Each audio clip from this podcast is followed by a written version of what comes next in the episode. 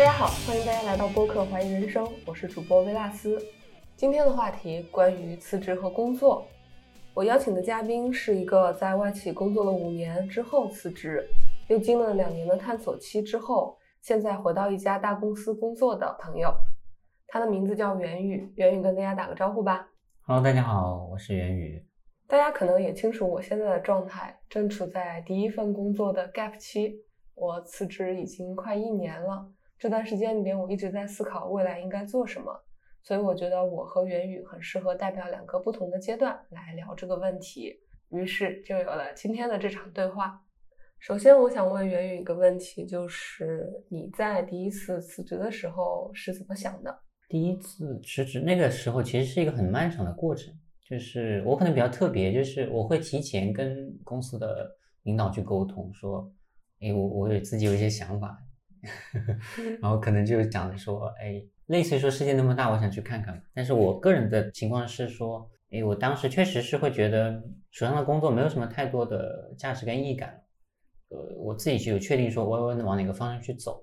然后，所以我很坦诚的去跟领导有去交流。当然，聊了之后是是会被挽留，那时候我自己也没有想清楚吧。所以可能前前后后经历了一年的时间，然后最后还是又多待了一年。公司那边也提到说，你是不是觉得钱不够？那那我也说，我可能更多的是说想要用自己的时间去做一些自己感兴趣的事情。有意思的是，最后就是公司的那个 CEO 他提议说，要不要就就每周工作四天？当然是前提确定是我对钱不感兴趣的情况下，就给了两个方案，应该是说你多留半年，对我就给你一周工作四天，或者说你如果能够再待一年的话，我可以一天只用工作三天。我后来果断的选择了 只待半年。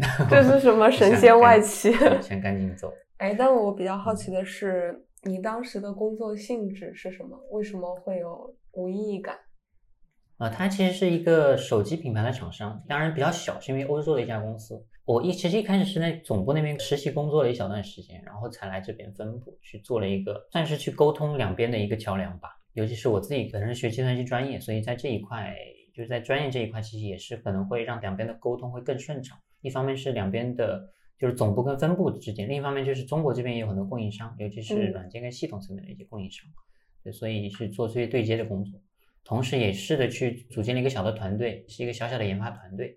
一开始其实是很开心的，尤其是回想起来的话，会觉得那是真的是一段特别热爱工作的那个状态吧，而且是全情投入的那个状态，甚至一度觉得就是每天做了自己很开心的事情，然后还有人给我钱，不能 幸福的再幸福的事情。后来这种幸福感怎么没有了呢？后来慢慢的会觉得这些事情越来越琐碎吧，其实也是。更多的是一开始会觉得很新奇。我自己其实本身是一个特别宅的技术宅男。我最开始做的工作其实是就是做开发，所以每天敲代码会觉得特别开心，时间过得很快。然后回到家也有自己的一个小项目 side project 去做开发，也觉得就我自己的一个想法好像没有人做过，然后可以放到 Google Play 上面，就是面向全球几十亿的人口，觉得特别有成就感。后来做的工作更多的是偏沟通跟协调的工作吧，当然也是因为有这个机会，所以我就会觉得对自己来说是一个比较有新奇，然后又有挑战的工作，所以也会觉得很开心，也很投入。那后来慢慢的，同样的事情做多了，确实也，我现在回过头来看，确实可能是一种职业倦怠吧。就工作个三五年之后，同样的事情你会觉得没有那么有意思了。然后同时的话，公司做的产品也一直是那样子，然后可能业绩也越来越差。嗯，所以可能会觉得是说公司的成长速度跟不上我我的成长了。啊，当然这是有点说大话了，但是确实会有这种感觉吧。我能理解。嗯，其实你辞职时候的想法跟我辞职之后想法蛮像的，就是都想多留一点时间去探索一下自己真的喜欢的事情。嗯，我在刚工作时候的那种兴奋感跟你也很像。我之前工作十年，其实是做过三四件不同的事情的。在我刚毕业到工作三四年的那个期间，我对工作的感受跟你一模一样，就是每天都有新的挑战，做的事情我很喜欢，很有激情。对，但后面我的工作部门发生了一些变化，性质也发生了变化之后，我的工作体验就直线下降，从此就陷入了漫长的无意义感的时期。其实，在我的工作的最后一个阶段，我又重新找回了一些工作时候的价值感，但是那个时候我意识到一件可能是我无法避免的事情。就是我的工作确实在我的评价体系里边是没有太大价值的，因为我的工作是在一家互联网公司做产品运营或者说内容运营。在这个过程中，我发现我的工作既琐碎，而且又很基础。我感觉我的工作就是在给算法打一些辅助啊，因为内容运营会涉及到内容推荐等等这样一些相关的工作嘛。但是内容推荐这些事情现在都已经由算法来解决了，人力在里边可以起到的作用，我觉得有限。嗯，这种感觉是会让我觉得有一点那个能力感被剥夺的。嗯。所以也开始促使我去认真的去想，我能不能停留在这样的工作状态里。然后我的结论是不能，我应该尽早的去想一想，有什么事情是我的价值不可以被别人所取代的。所以就辞职了。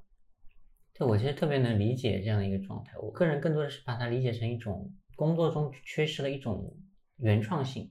对或者说创创造力，对对对，所以就像你说的那个运营，包括我当时所做的工作，其实也更多的是一个，就相当于中间的一个节点，你只是去做一个维护的工作，或者说你去做一些沟通跟串联的一个工作，你是缺少原创性。再加上之前做的那个行业，它一个很大的趋势就是很多东西越来越外包，除非你是一个体量足够大，你可以自己做很多事情，所以你的掌控感是越来越弱的。没错，是就是这种掌控感的消失。是。基于这样的一个基础，我确实会开始在工作中也越来越少的看到价值。同时，我又在思考的一个事情就是，然后呢，就是一辈子就这样了吗？肯定不是。所以对我来说，这个答案是很坚定的。那什么样的生活或者说工作的那种状态才是我想要的？我后来想了好久，最后得出个结论，就是说我还是想要去做一些新的探索，就是去探索一些边界，就不管是我个人的边界也好，或者说这世界的边界也好。当然有点理想化了，所以后来就是也试着去说，是不是可以去做一些科研课题呀？啊，那种是不是真的就是纯探索性？嗯，对，或者说在体验上去探索一些自己之前没有体验过和经历过的事情。包括后来我跟朋友聊天的时候，我会想着说，哎，等我老了时候，我好像如果一直做这个工作，啊，等我老了时候跟孙子孙女去讲故事的时候，可能 没什么可以讲了。所以那个时候是有一种，我现在可能理解成是一种理想主义的这种状态吧。对，就拖拖拉拉，最后还是裸辞了，然后就去做了很多事情。当然，后面这个探索其实也并没有很顺利。你辞职之后，真的去做了一些科研项目之类的吗？当然也确定一个方向。那具体来讲的话，我自己本身就是很喜欢学习语言，当然也很喜欢计算机。然后也很喜欢就语言背后的那些哲学跟逻辑层面的东西。当时确定了个方向，当然也是因为那个时候比较火的叫所谓的 AI，呃，然后 NLP 就是自然语言处理那一个领域，所以我想着说往那个方向去转型。所以有去了解了一些诶当下的一些科研啊，包括产业界的一些情况。然后我自己也试着想了一个 idea，然后去自己做了一些开发，做了一个小项目，确实有不少尝试吧。然后后来也是因为机缘巧合，就是有人介绍说，哎，我们这里有个创业的项目，要不要一起来参与创业？然后那个时候就很兴奋。至于那个什么 AI 那些东西，可能就暂时先放一放。对，就觉得创业好像很酷，就去做了这样一个事情。那后来呢？呃，后来没搞成。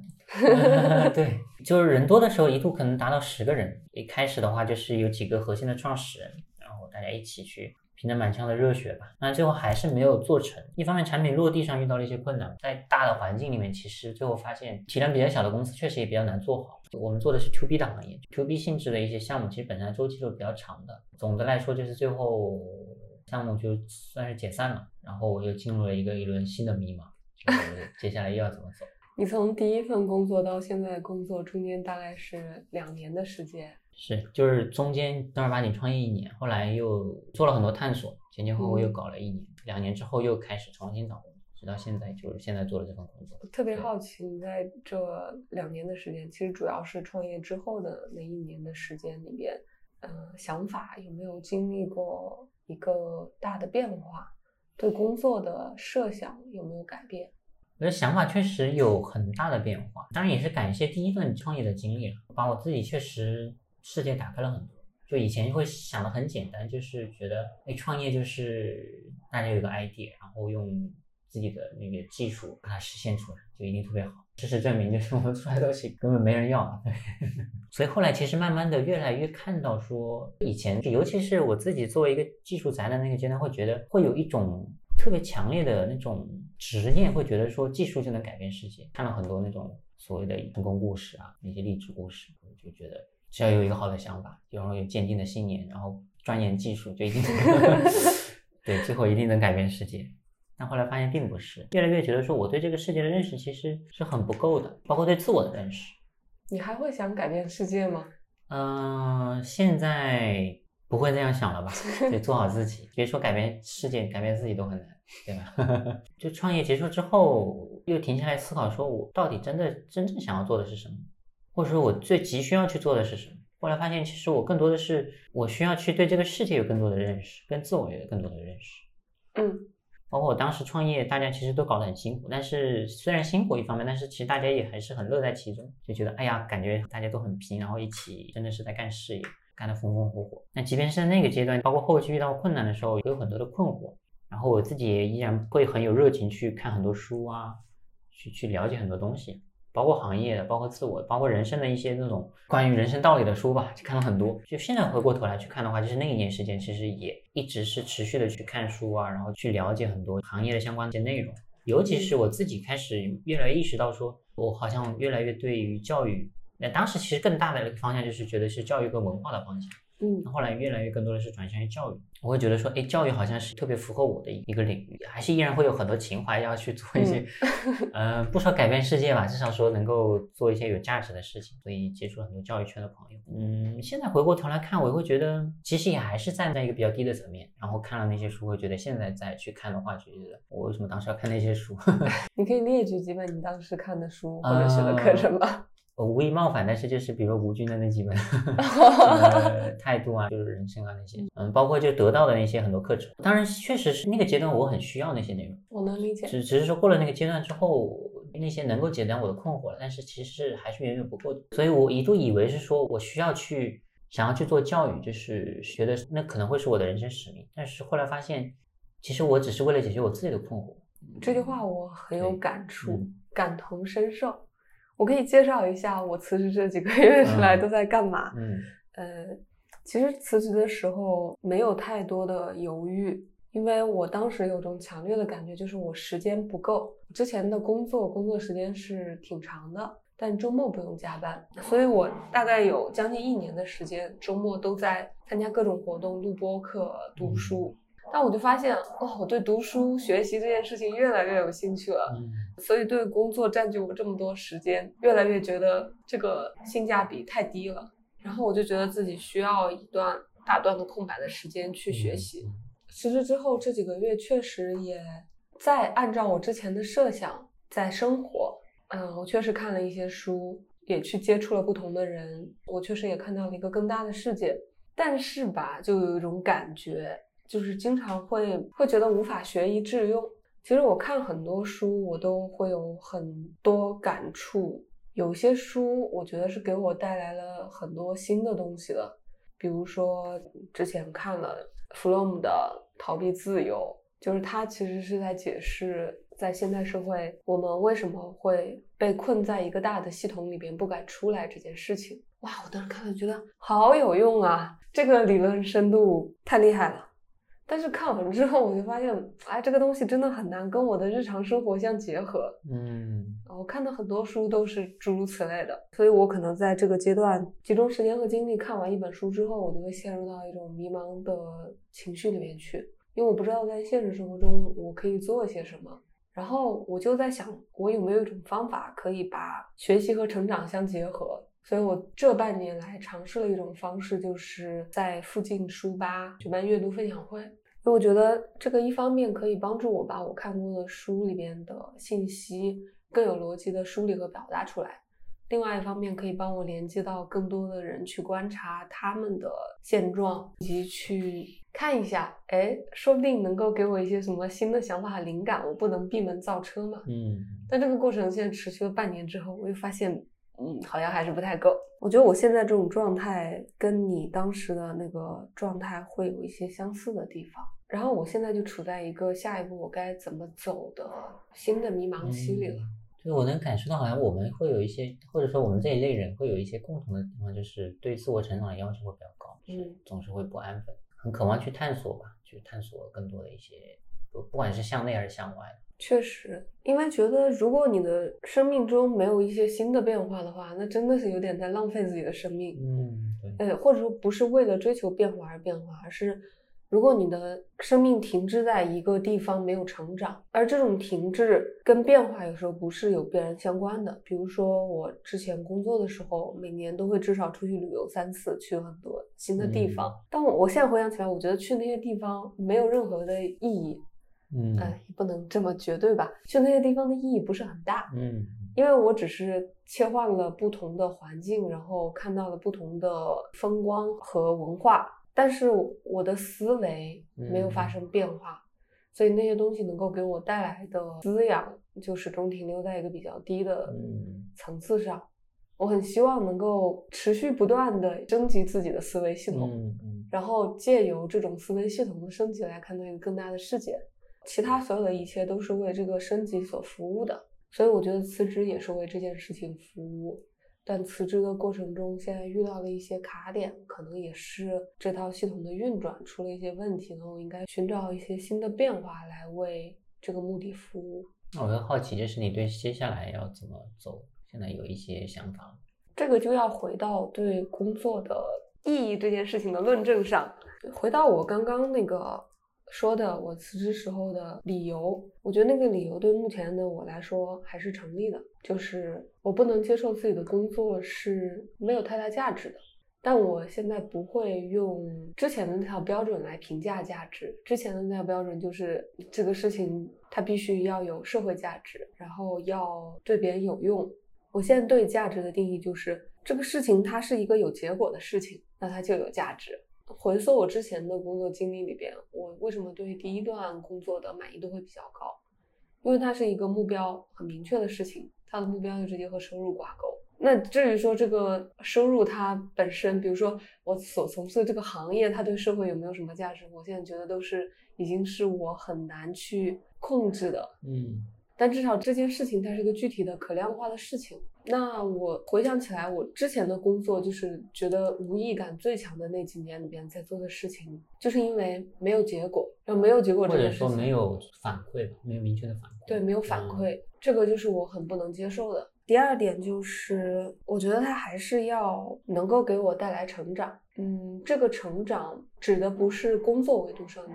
指的可能更多是人生维度上的成长，嗯，就是我可以变成一个对这个世界理解更多的人。然后第三个，我需要被尊重。啊，对，是。那我觉得被尊重其实是最基本的要求了，或者是最基本的需求吧。最基本的需求，但是它同时也是个很难被满足的需求。我觉得工作确实本身从更大的层面来讲，我我的理解就是，就我们这个社会是追求效率的，嗯，对，所以在效率优先的情况下，尤其是中国近些年来提倡的经济建设为中心的这种前提下，我觉得确实很难兼顾到就人的感受层面。嗯，现代化的一个进程又是说工作本身就是被切分的越来越细的，嗯，所以。绝大多数工作你是很难直接看到那种直接的反馈，就比如说，哎，我今天做了多少工，然后就能收到多少钱。对对，然后那就可以直接看到说这个钱，那必然就是代表一种认可，呃，一种价值。没错。所以一方面我会对工作的价值有很高的期待，但是另一方面就是我自己所认为的价值跟别人或者说客观的，就是世俗意义上所认为的那个价值，其实又不匹配的。到现在来看，我会觉得可能要往中间走一点，就是我我自己的观念可能要变一点。你会努力让自己去从客观的角度来看待这件事情的价值吗？嗯，会想要去看清吧，但不是说非得要说，哎，我看到这个，然后一定要说服我自己说，哎，我自己的想法是错的。我还是会觉得说，我自己有这种价值感的需求，尤其是被尊重的这种需求，被认可的需求。但我可能会更多的聚焦在更小的范围里面，就比如说我跟我合作的同事之间，嗯，哎，我是不是能够给他带来一些帮助跟价值？然后能不能，如果能够给到正面的反馈，那我其实也会很开心。对，大概试着会在这里面去去在夹缝里面找到一些 价值感吧。对，不然这个工作可能确实会觉得很没没有意义。我目前对于自己的这三个原则还是比较坚定的。就我现在有个判断，觉得我需要为能满足自己的这三个原则而去努力。嗯，在我目前的阶段，之所以还没有办法找到能够符合这三个原则的工作，可能是因为我没有找对路径，以及在对的路径上面的积累还不够。嗯，所以我在尝试学习。其实我现在做这个工作之前，就是也花了好长的时间去找工作。嗯，那我有个特别的情况，就是我我之前刚毕业的时候那会儿，我我其实并完全没有找工作，就是因为本来就是偶然找了一家公司实习，然后就在这家公司待下来，所以包括后来辞职之后，也只是想着要去探索一些更多的东西。到后来就是实在探索不下去了，当然最主要的原因是钱花光了，没有花的差不多了，就就不得不找工作之后，我才开始去。去走，真的走上这条路吧。哎，但是我我现在我现在有种感受，我觉得钱花光也是一件很幸福的事情。可能因为我钱还没有花光，所以呢，哎，我就被困在这个困境里。但如果钱一旦被花光，我哪有这么多有的没的？我的那个第一优先级就变成了我去 一份收入。这么说有点凡尔赛，但我现在觉得没钱 可以减少很多烦恼。所以，包括我后来我跟朋友讲到我这些经历的时候，其实他们也会很羡慕，就是说，哎，居然在深圳，居然还可以就是不工作，然后可以那么长时间，甚至你可能还要投钱进去做一些事情。包括我现在越来越接触到很多的朋友，就是很早就开始在规划说，哎，我要在哪买房子，然后以后结婚呀，小孩教育要怎么样。对，如果你想到这些的时候，你是很难去说，哎，我轻易的就放弃现在一份工作，然后去做一些这种很自由的探索。哎，这个事儿也蛮有意思的，就是关于对世俗的物质方面的想法。其实我有一个心态的变化，我之前对世俗的要求也是不低的。我现在回想起来还很疑虑，是因为辞职促使我必须要舍弃物质需求，还是我的 思想境界提升了，导致我对物质没什么要求了？我都说不清楚，可能是一个双向作用的过程。然后，总之现在对物质确实是没有什么特别的焦虑。说到对物质没有特别焦虑的这个点里边，就最近看了一本书，叫《工作、消费主义和新穷人》嘛，作者提出了一个观点。我们怎么才能够抵制资本主义社会在工作中人被无限的工具化？嗯，就是可能自动的减少欲望就可以了。哎，我就在想说，那是不是工作观要首先随着物质观调整？就是你首先成为了一个对物质欲望比较低的人，嗯，然后你才可以更自由的去选择自己的工作。嗯，这可能可是一个很好的思路。那我想到一句很有趣的话，就是说，现在的人都是做的一份自己不喜欢的工作，然后就是为了买那些自己不需要的东西。以目的是为了去让自己不喜欢的邻居觉得自己特别的优秀，就是过得比邻居好。但是现在可能更多的所谓的邻居他，都是线上的那个微信里面的朋友，对吧？微信朋友圈要去晒一晒。现在确实有一种感觉，就是大家都是拼命的往前冲，就是就生怕被落后，然后总想要证明自己，或者说至少要过所谓的阶层吧。就是大家现在都聊的说，哎，要实现阶层的跃迁，到了某个阶层又害怕又会被甩下来。我觉得这个确实是在消费主义这种裹挟下，大家无意识的去追求所谓的进步发展。嗯，那为什么？呃，你觉得你为什么对这方面的抵抗力比较强？我个人其实本身对于消费欲望就很低。我觉得最大的原因是因为受到了传统的儒家的思想的灌输吧，所以视金钱如粪土。我很早就是刚开始工作那会儿，大概二十五岁左右，就给自己定了一个未来的五年计划，就是三十岁之前。我大概要做哪些事情，然后我要以什么样的方式去生活？我其实有一条很明确的列了一点，就是不买房。嗯，我会觉得说买房就是好像就是刚刚说的那些消费主义的观念就被裹挟，甚至被奴役。而且那个时候其实也不太 care 说，哎，我只会觉得自己很年轻，然后未来那些婚姻啊、子女教育啊、养老啊，就是还远的事情，所以根本就不会去想那些东西。但是你现在已经超过三十了，对，那你的想法有发生变化吗？我觉得慢慢确实是在变吧。对，开始考虑婚姻，也在考虑要不要买房，所以确实我能感受到，就是说当我在考虑这件事情的时候，我其实也是开始会有焦虑的。那这个会影响到你对于工作的看法吗？我以前会觉得就是。我应该有一个理想的工作，就这个理想的工作应该是既是我能做的，又是我想做的，甚至从外界来讲，可能又是我特别需要做的那些事情。现在可能会更多的分开看，我会开始越来意识到，说我其实是确实需要扮演不同的这种社会角色。嗯，尤其是未来可能我要走进婚姻，要组建家庭的时候，甚至有自己的小孩之后，我应该去承担哪些角色？一方面是社会角色，一方面是可能是家庭的角色。嗯。那这在我以前可能确实是比较少去考虑，甚至是没有去考虑，甚至是说是拒绝去考虑的事情。所以其实我过去一年多吧，就是现在这个工作，我有一个思考，就是说我以前可能确实是想的太多了，就尤其是在就创业结束，完全有一段一年属于自己的时间。现在我可以把它认为是一个 gap year。那段时间想的特别多，就很容易确实会有一种对于当前状态的一种无意义感，甚至是对整个人生的无意义感。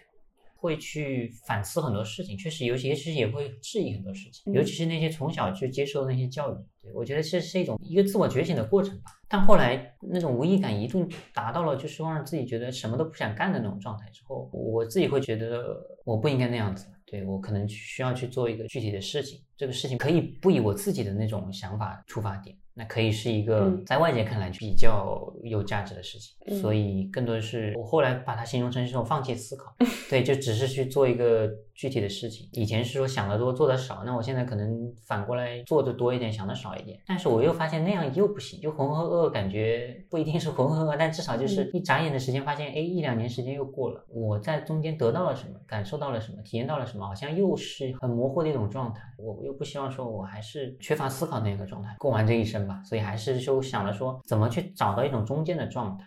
我觉得这种中间状态，同时又跟我的工作观、生活观，甚至爱情观、家庭观，其实都是互相关联的。我其实确实也是在思考、探索的这样一个过程吧。可能去怎么去，就像你刚刚提到说，这种系统，对我觉得这种系统确实是全方位的，就跟你相关，也跟你所链接的那个社会相关。我觉得我在这段时间的休息里边，慢慢的转换了一个思想，就是。在我刚辞职的时候，我是非常确定，我绝对不回到系统之中去的。当时看了几本书啊，看了关于跟现代性有关的，跟那个现代社会的企业工作的本质相关的，觉得自己已经非常的清楚了。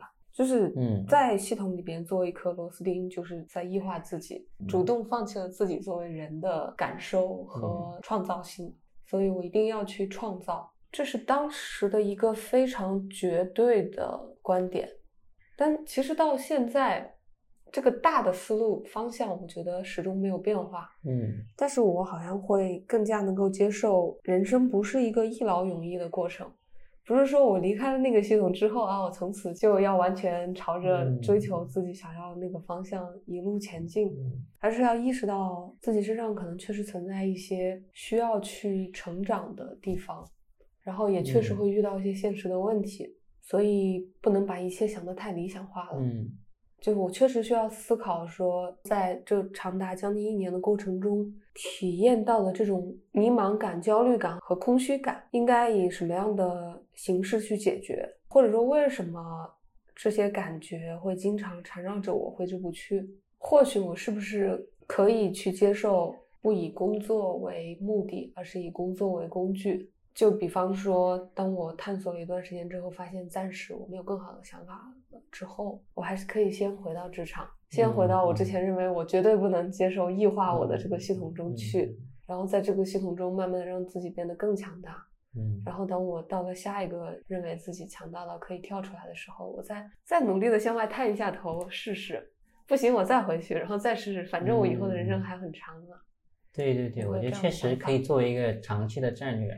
而且现在我自己感受就是一个好的地方，就是现在随着互联网啊这种技术的发展，确实大家的机会是越来越多，选择性也是越来越多，所以有很多的数字游民，包括自由职业。但是我觉得确实像你说的，要去做这样一件事情，就是或者说达到自己想要的那些状态，我觉得确实是需要决心跟勇气吧。在这个过程中，真的不是会一帆风顺，甚至可能有一些曲折，就包括我就是向现实低头了，暂时向现实低头了。对，但其实我的想法跟你类似，就是我觉得这个可能是我们的本性决定，总是对世界有足够的好奇心，然后想要去探索，又想实现自己的人生价值。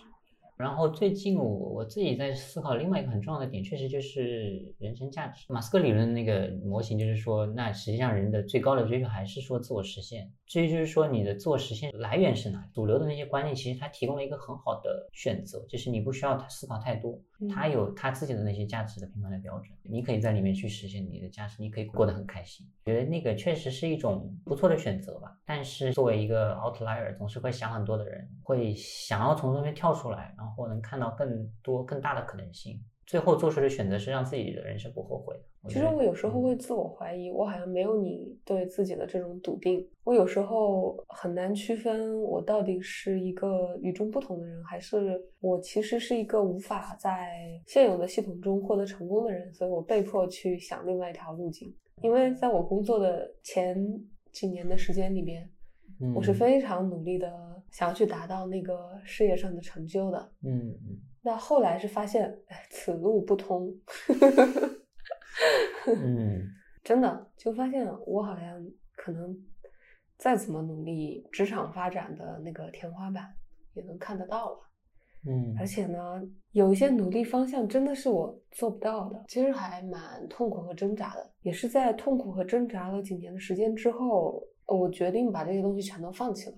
嗯，我觉得，哎，我就是做不到，那我干嘛跟自己过不去呢？所以我就在想说，是不是因为我天生的特质，我不适合这套价值标准？那有些人天生特质就适合这套价值标准，所以我很警惕自己把我所认同的这套价值标准看得比另外一套价值标准更高。嗯嗯。但是与此同时呢，我又很希望其他人也不要把我的这套价值标准看得比他们的价值标准更低。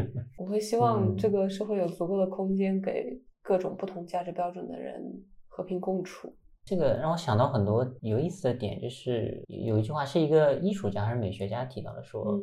人其实有两种天性，一种就是说希望自己跟别人相同，那另一方面就是又希望自己跟别人不同。那两者加起来，其实他他理解成这是一种时尚，就从时尚的体验上，就是又相同又不同的那种看似纠结矛盾的那个状态。我觉得其实好像每个人其实都是这样子。当然，首先上，我觉得从天性上来讲，我们希望自己是独特的，然后被认可、被看到。似乎这一点很难被克服。对，但另一方面，就是在成长的过程中，也会发现说，其实你没有什么特别，没错，没错，对，嗯，然后你就不得不接受这样一个事实，说，哎，我很普通。我自己其实可能经历了三个阶段吧，有点类似于佛家说的那个人生的三个阶段，就是第一个阶段是看山是山，看水是水，然后第二个阶段就是说看山不是山，看水不是水，第三个阶段对，第三个阶段就是看山还是山，看水还是水。就我自己在个人价值观独特性这个角度来讲，我自己其实也是有明显这样的三个阶段。第一个阶段就是觉得，哎，我是很独特的，甚至我小时候有一个想法，就是说大家怎么想法这么奇奇怪怪？如果每个人都像我这么想，那这个世界。多美好！现在回过头，我觉得这个想法很可怕，对吧？可想而知，随着慢慢年龄慢慢成长，越来越接触到真实的世界的时候，你会发现自己其实没有多了不起，所以你总是会碰壁，然后确实就很容易进入到一种自我怀疑，就自我怀疑延伸到对整个世界的怀疑，这个就是我当时的那种无意义感、无价值感。后来当然走过那个阶段之后，又重新试图去去往主流去回归的时候，我会发现我其实还是会有一些特别的地方。然后另一方面，就是在跟越来越多人相处过程中，你会发现其实自己有一些不同的地方。当然，同时你也能看到别人不同的地方。我觉得这个其实也是蛮有意思。没错，对，还有一个就是价值感，你自我认同就价值感的来源也可以不同。就是我以前确实刚开始工作那会儿，就是一心沉迷于工作，我就觉得那个让我很有价值感。所以我其实，在家庭包括对这种爱情的方面是完全忽略的。嗯，后来其实慢慢的会开始，我自己其实最近也思考比较多的是关于亲密关系跟爱情这个话题，那 所以我会发现，就是确实你在爱情里面你也可以有价值感，尤其是这个甚至是更特别的一种被认可，甚至你会带着很高的期待去。我觉得我跟你太像了，我之前的很长一段时间里面，我的价值感的来源来自于工作环境中，嗯，别人对我的评价。之前一直非常忽略家庭给我的价值感，嗯嗯，包括我儿子。嗯，我有一个五岁半的儿子，但是很多朋友都不知道这件事情。我觉得这个事情就很明显的反映出来了，我并不以这件事情为傲。确实也是，之前在我的生命中，我没有感受到我的儿子给我带来的这么强的那个 价值感。嗯，但是在现在这个阶段，我觉得我整个的那个价值感的来源完全变了。嗯，首先是职场上面其他人对我的认可，给我带来的价值感的那个比重已经降低了很多。嗯，其次是我的儿子给我带来的那个价值感，现在直线飙升，很难想象这种巨大的变化就发生在短短一两年的时间之内。嗯，然后我觉得这个事情好奇妙啊，就因为。经历了一次这样的转变，我开始意识到说，人的价值标准是会持续变化的。嗯，我以前以为不是的，所以以前就一条路磕到黑。但现在发现，哎，就是放过自己吧，就是你根本就不知道你会变成什么样子。嗯我觉得这个感受跟你刚刚说的那三个阶段特别像，嗯以及这三个阶段中对自我认知的一个变化。最开始的时候也是特别以自我为中心，然后后面受了挫，因为发现你不可能以自我为中嗯心，嗯嗯，再接着就达到一个可以带着自己的独特性去和别人相处，并且看到别人的独特性的这个阶段。没错。我觉得这个其实是一个很棒的结果吧，或者说在第三个阶段的时候，就像那个罗曼妈妈说的，就是你认清了生活的真相之后，依然热爱生活。我觉得就是那样一种状态。你知道你改变不了世界，但是你可以从自己出发，就把自己调理好之后，你去创造属于自己的生活，我现在有就一点点往前走。嗯，我现在有点觉得这个世界是唯心的。怎么说呢？嗯嗯嗯，一个人的感受真的嗯是嗯可以被自己控制和建构的。嗯我之前觉得世界是一个客观事实的反应，那所以我没有办法控制自己的情绪，因为就是有一些我不满意的事情嗯会降临在我身上。但是现在会觉得一切取决于我怎么看待，嗯因为有了这个想法之后，所以我觉得我现在变成了一个比以前更乐观的人。我觉得我好像可以处理好所有发生在我身上的事情的。嗯就比如说拿我现在的状况来看，失业、迷茫、没有找工作的计划，嗯放弃了自己曾经积累的很多东西，回到一个更低的起跑线上的状态。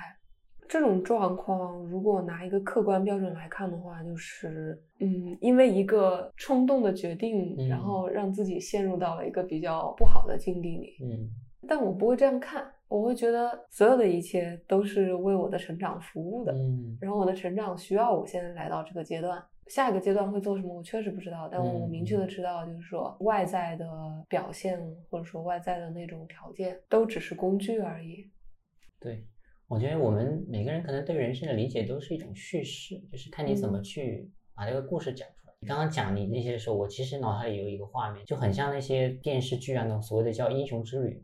嗯。就一个英雄在困顿和苦闷的时候做了一个选择，可能是一个纵身一跃，然后就像你刚刚说的，就我们经历过的那种迟迟，对吧？那其实就是对大部分人来讲是很需要勇气的。那我们自己其实也会经历了内心的挣扎，但是最后还是做出了那样的选择，决定出发了。但路上肯定会有各种各样的艰难险阻，那我们怎么一个个去克服？就像《西游记》九十八十一难，对吧？那，最后取到真经。那我觉得那个就是一个很好的人生故事。没错没错。我想到就是等我老了之后，对孙子孙女讲的那些故事，可能就真确实会很精彩。哎，这就是我脑海里面的画面，对一模对一样。对对对，就是这样就这么一想的话，就会觉得反正前面肯定还会有很多问题，因为你还在路上嗯。对对对，是嗯，。那也很正常啊。但我觉得心态上调整好之后，我觉得这是一个，就像很多人说的所谓的活在当下，就是一方面可能你确实对未来也没有什么太多的明确的规划也好什么样，但其实嗯很多时候你其实也没法去规划，我觉得更多是保证我当下这个状态是一个我想所期待的一个状态，其实也是我可以去掌控的状态，对，也是一个很真实的状态吧。没错，就是你刚刚在讲嗯说你现在需要去考虑各种身份之间的平衡的时候，嗯在我脑海中出现的映射就是，就是你成长到了这个阶段，然后这就是你嗯现在这个阶段面临的一些具体的问题，嗯，然后你肯定还会再往下个阶段去走，对对，遇到新的问题，但你之前的问题肯定解决了，是。所以好像都没啥。这么拿过来，好像人生没有意义也没有关系，对吧？嗯，这个点我其实嗯还挺想跟你探讨一下的，嗯因为我看过你写的关于论人生的无意义感的几篇文章嘛，嗯嗯嗯所以我想知道你现在对人生意义的看法是什么？要探讨人生的意义，我觉得首先要回答一个问题是关于自我，怎么对自我的认识。我以前其实也会觉得说，哎，我要去探索自我，就是内心最本质的我到底是个什么样子。嗯但后来发现，其实这个自我是很模糊的，甚至它其实是可以有多种形态的。你并没有一个唯一的自我，你可能有很多的自我，然后每一个自我其实你可能也只是在某些状态下你呈现的一面而已。或者往更深处讲，你可能永远都没法去真正的认识自己，更别说嗯认识这个世界。但这种情况下，你那你很自然就去进入到一种虚无主义啊，就会觉得怎么样都可以，反正都没有意义嘛，我努力也可以，不努力也可以。是 但可能最终的终极的状态就是抑郁吧。呃，但是对我来讲，我觉得我也没法忍受那种一直虚无的状态，所以我觉得嗯还是需要去，一方面说你看清这个世界需要勇气，但其实你做出选择也是需要勇气。嗯所以我觉得这种意义其实还是说，或者说你对自我的认识，你其实是需要做出选择的。嗯你可以认为你自己是什么样的人，当然另一方面就是外界会给你很多的评价跟反馈，怎么去把这些整合起来，有点类似于那种知行合一吧，或者说自我的完整性。我觉得这个其实也是有点像创造的过程，就是你嗯自我这也是慢慢去构建出来的。嗯你先把自己打碎之后，或者说你完全去去否定一切之后，然后你再去精心的选择说，哎，我自己是一个什么样子的，然后慢慢的把它拼凑起来。经过了这样一个过程之后，你对工作、对生活、对爱情、对家庭、对整个世界，我觉得看法其实又会都不一样。我觉得所有的关系最终还是回到了跟自我的关系。我有一个感受是，选择确实是一件非常困难的事情。最近这段时间看的两本书对我的影响很大，一本叫做《被讨厌的勇气》，嗯还有一本叫做《爱的艺术》。嗯《爱的艺术》里边抛出了一个观点，这个观点我觉得可能刚接触的人都很难接受。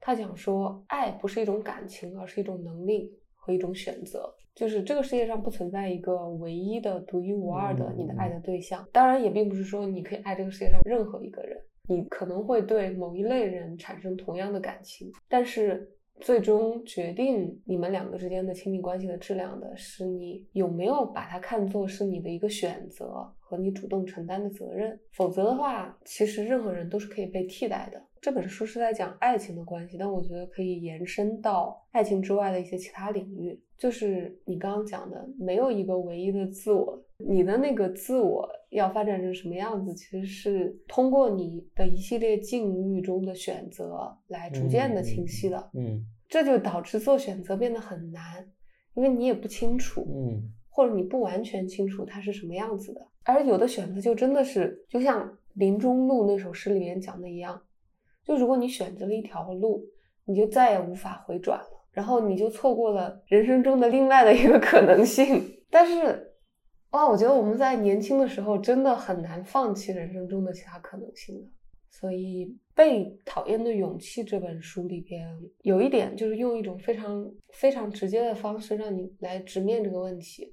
就是你之所以不做出选择，有时候你觉得很难，你不知道怎么办，并不是因为客观环境嗯让你无法做出选择，或者客观环境给你造成的困难，而是你拒绝改变。呃，你就是不想改变，你只是拿客观环境来做理由。嗯，做借口而已对对那个《爱的艺术》我没看过，但是很早就听说过了，就是听起来就有点像，其实跟《被讨厌的勇气》有一定的相关性。就是对《被讨厌的勇气》，它讲的是说，其实你的情绪或者说你的想法，其实是你自己主动选择的结果。虽然很多时候，大多数时候你是无意识的，对，我也会被倾向于这样的认识，所有的东西都是你主动选择的，包括你的情绪。我印象中特别清晰的一个例子就是说，关于发怒的一个例子嘛，就是比如说一个家长在训那个小孩，显得特别生气，这个时候突然老师来电话了，他立马就能够把那个状态调整的特别好，的说，哎，跟老师很客气的回电话，嗯，对，然后把电话一放下，然后立马就发 飙又。继续发怒。对，所以就很多人会说，哎，你我这种愤怒是没法控制，但其实是可以控制的。或者说你为什么愤怒，其实是因为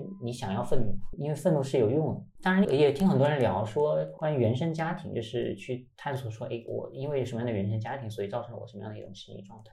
嗯我可能更倾向于选择这种相信这种选择论吧。虽然原生家庭可能有一些影响，就是你不能否认说你过去的经历对你现在的影响。所以还是回到我们刚刚说的，我觉得选择确实是是一个很重要的命题，尤其是去主动的去做出选择是很需要勇气。但是我觉得对我们来说，就是对于我们的人生的英雄之旅来讲，我觉得确实是很重要的。尤其是说做了选择之后，你自己承担全部的责任。我觉得这几年来，可能我对人生的感受从无意义到现在变得我不知道意义是什么，但我觉得很乐观的状态嗯，其实也是跟这些思想有很大的关系。嗯先是存在主义的哲学，然后就是阿德勒的勇气心理学。可能在我刚接触存在主义的时候，还不太能够意识到萨特说的那句话，就是你拥有绝对的自由，但是你也要承担相应的责任。嗯嗯就是知道这句话什么意思，但是不太有感受。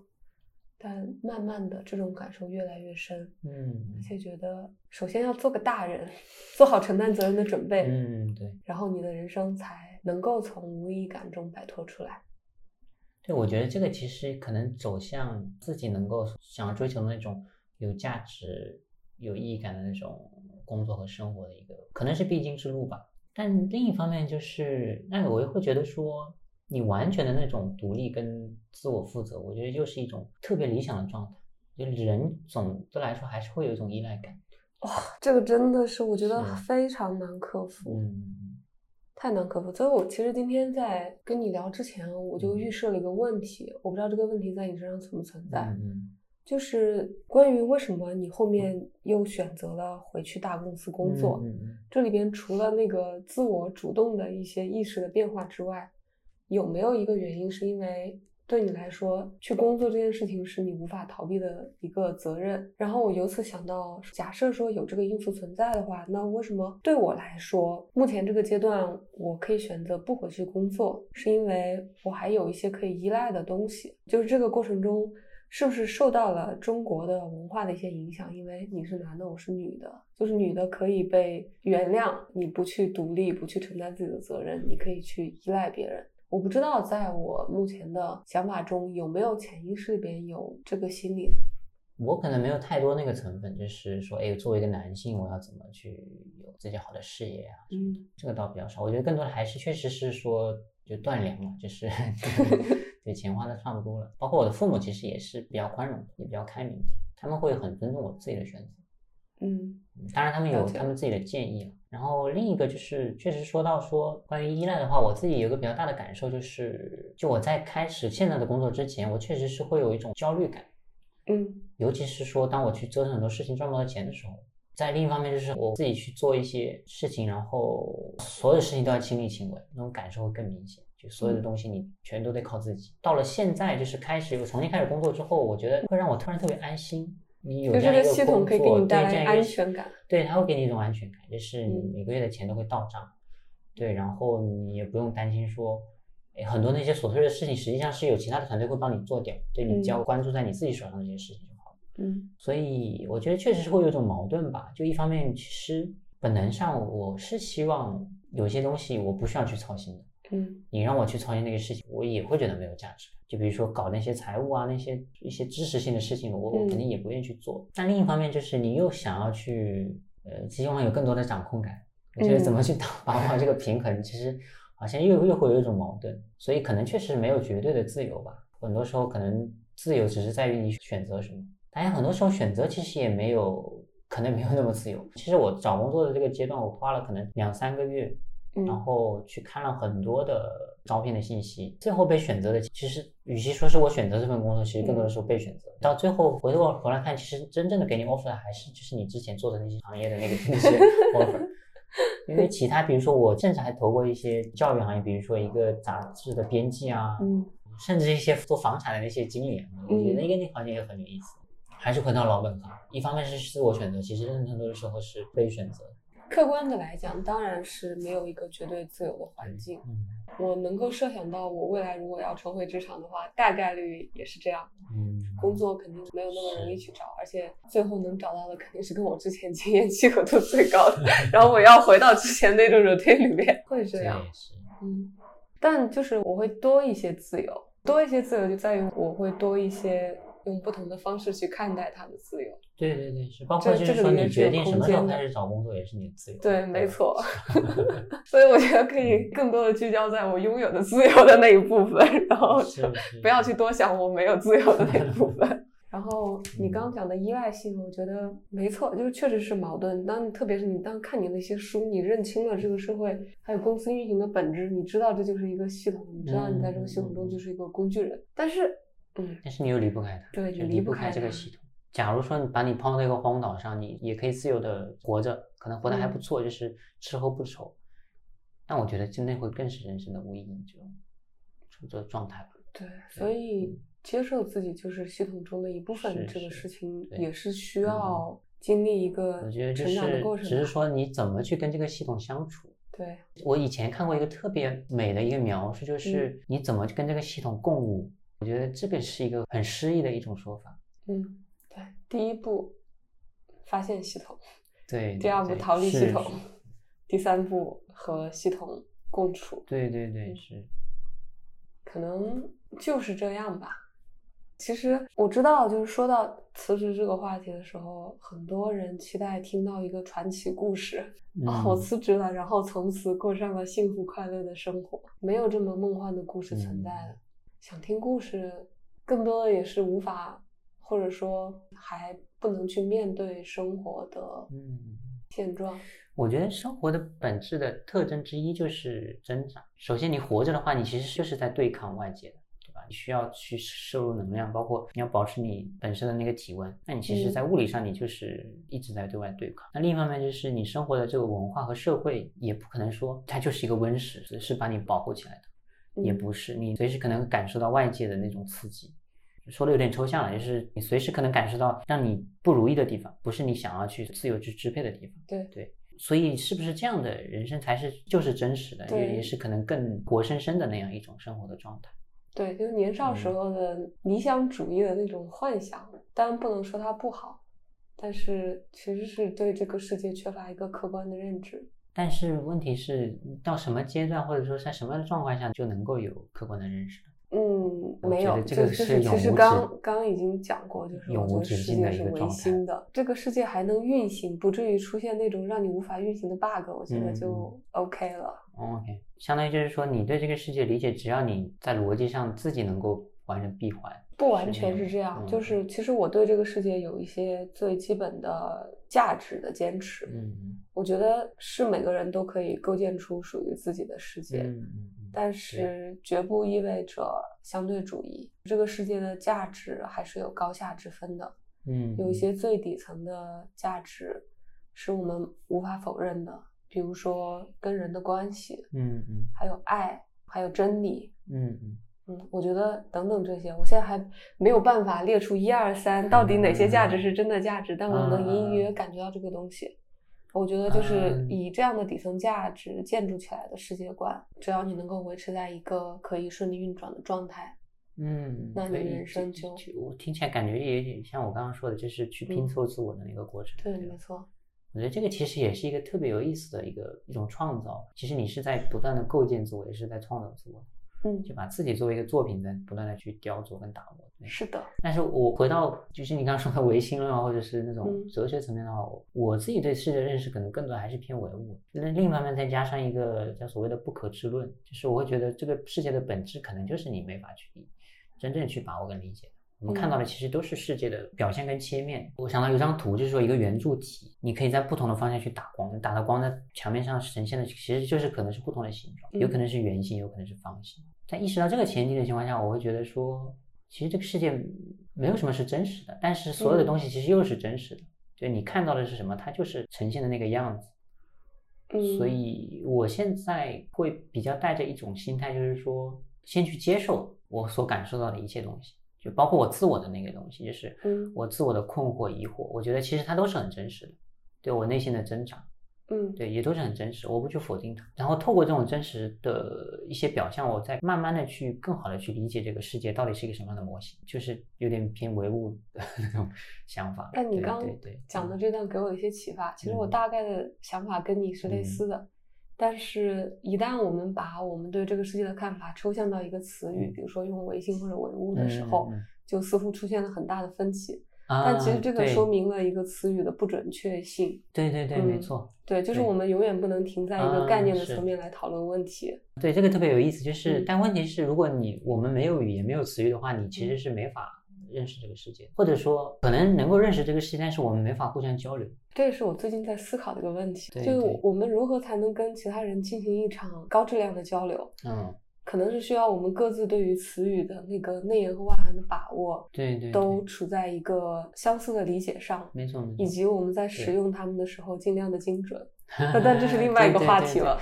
哎，我觉得其实跟我们今天聊到的那个就是人生或者工作的价值跟意义感也有关系。就是我曾经一度会觉得这个世界没有意义，是因为我会发现没有什么东西是绝对的，所有的东西都是在一个谱系上，就是你很难用一个词语或者说一个论断说百分百就确定说这个世界就是这个样子。对。所以，我我处在一种特别迷茫的状态，就是我当我意识到所有的东西都不是绝对的时候，我突然有种无力感，我不知道去怎么把握这个世界，尤其是去把握我自己，怎么去定义我自己。但是后来我突然意识到，说我们为什么又需要去去定义这个世界？有一句话就是说叫灰度感知。黑白决策就是你去做决定的时候，一方面说具体的我去做什么事情，另一方面就是说我怎么选择来以什么样的态度或者说一个故事来认识我自己。那这个其实都是一个选择，就是最终你还是要去定义出来，就 yes or no，我是不是这样的人？可能当你一旦把这个 yes 或 no 说出来之后，我也知道这个其实不是绝对的。嗯，但是你如果不这样做，你没法去交流。对，一方面你跟别人交流，我觉得更重要的是你跟自己交流。就是你只能通过一丝丝的不断的接近，去勾勒出一个具体的样态来。对嗯，当然很难说是说你很难用一个词语去定义我自己，但是当你去用很多的维度去定义我自己的时候，可能是越来越精准、更精确的。对对，是。没错。虽然很多时候我也会强调说，我们去接受真实，不去评判，嗯但是你最终所有的东西还是要回到评判上来。我觉得这个其实也是一种选择，或者说需要勇气的选择，就是我我决定这样去评判我自己，嗯，我越来越认定说我就是这样一个人。赞同。是好，那我们今天就聊到这里了。虽然我们的对话是从辞职和工作切入的，但是最后又回到了自我和人生的话题上。让我们一起继续怀疑人生吧。谢谢大家的收听好，的，再见谢谢大，家，拜拜。達到理想不太易，即使有信心，鬥志卻